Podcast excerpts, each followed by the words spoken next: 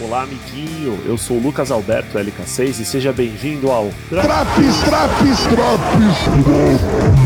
do AEW Dynamite, quinta-feira, dia 27 de agosto de 2020. Em oito minutos eu vou te contar tudo que rolou nesse programa. Que tal?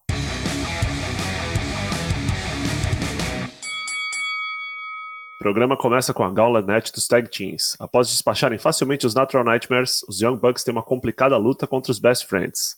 Ainda assim, uma vitória parecia encaminhada quando Hangman Page aparece e interfere na luta, segurando Nick Jackson e fazendo com que Chuck Taylor aproveitasse a distração e pinasse Matt Jackson com o roll-up. A FTR então aparece, acompanhada de Tully Blanchard, e despacha os já cansados Best Friends para ganharem o direito a desafiar Kenny Omega e Adam Page no All-Out pelos títulos tag. Um rápido vídeo mostra Darby Allin pulando de uma ponte. Lance Archer espanca Chama a luta em uma luta rápida, que mais parecia uma besta brincando com seu jantar. Jake the Snake Roberts aparece com o microfone e diz que Archer vai vencer a Cassino Battle Royale no All Out. Taz e seus mancomunados interrompem. Começa então uma bagunça. Darby aproveita e desce o cacete em Rick Stark. Thunder Rosa e Hikaru Shida aparecem backstage assinando o contrato pela luta pelo título feminino no All Out. Se as mulheres tiveram um pequeno videozinho, MJF e John Moxley têm um longo segmento de assinatura de contrato.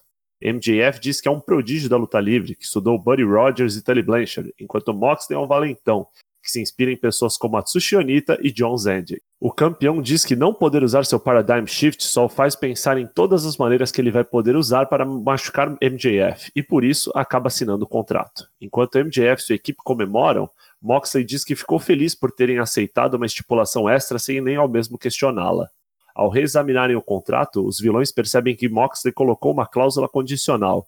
Ele vai enfrentar o advogado de MJF em uma luta individual no próximo AEW Dynamite, luta onde o Paradigm Shift vai deitar e rolar. O próximo segmento tem Brian Pillman Jr., Griff Garrison, aquele clone do Jungle Boy, Sonic Kiss e Joey Janela contra Butcher Blade e os Lucha Brothers, uma luta que termina com os Lucha Brothers pinando Brian Pillman Jr.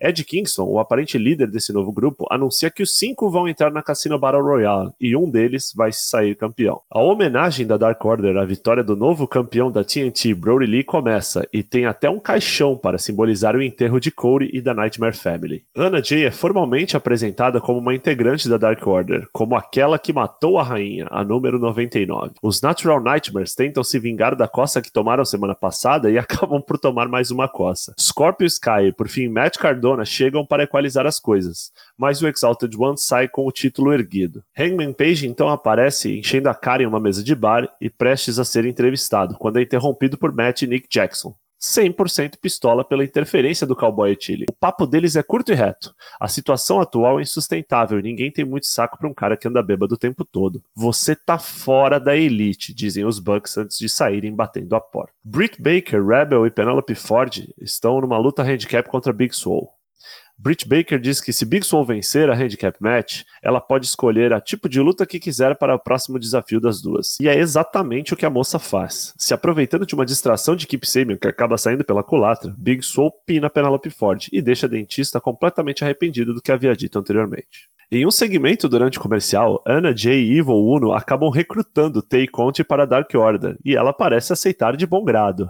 Fiquei muito contente. É o Brasil envolvido em storylines. Finalmente. Parabéns, Tainara. O main event é uma tables match entre Matt Hardy e Sammy Guevara que podia se chamar de quem morrer primeiro perde match. Em uma luta de 10 minutos, um spot de cadeira no pescoço, duas mesas quebradas devido ao famoso protocolo Sabu e, por fim, um superplex em cima de uma mesa, Sammy Guevara, lambuzado de sangue, vence a luta. Nos segundos finais do programa, um Ordcast, aparentemente possuído, pula em cima de Chris Jericho, que trabalhou o programa inteiro como comentarista. O pau come e o barraco tá armado pra semana que vem. Pontos positivos do programa. O fato de John Moxley se apresentar como um babyface que não é idiota é muito satisfatório. Ele pode ser um personagem truculento, mas não é tolo. Esse ponto, aliás, mostra o quão multidimensionais são os personagens na EW. A Dark Order é apresentada como um grupo às vezes paspalhão, mas ainda assim muito competente. E por aí vai. A história do racha na Elite continua a se desenvolver, e isso me deixa animado não só para o próximo Dynamite, mas para o Being the Elite da segunda-feira. Pontos negativos. O curto tempo dedicado aos segmentos femininos. Tá certo que melhorou um pouco, mas ainda tem um caminho a ser trilhado por aí. O programa da semana em si não teve outros grandes pontos negativos, exceto por um que, na minha opinião, não diz respeito ao programa em si, mas a presença de fãs nas arquibancadas, embora feita conforme alguns protocolos de segurança, acabou me deixando apreensivo, porque passa a impressão que o mundo já está voltando ao normal, o que não é o caso. Por fim, mais um excelente programa, nota 8 de 10. Interessante ver que a qualidade se mantém, mesmo sem a participação de nomes como Corey e Kenny Omega.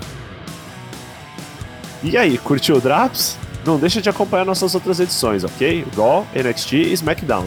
Também acompanhe nossas lives às terças e quintas-feiras em twitch.tv barra Abraços e até a próxima!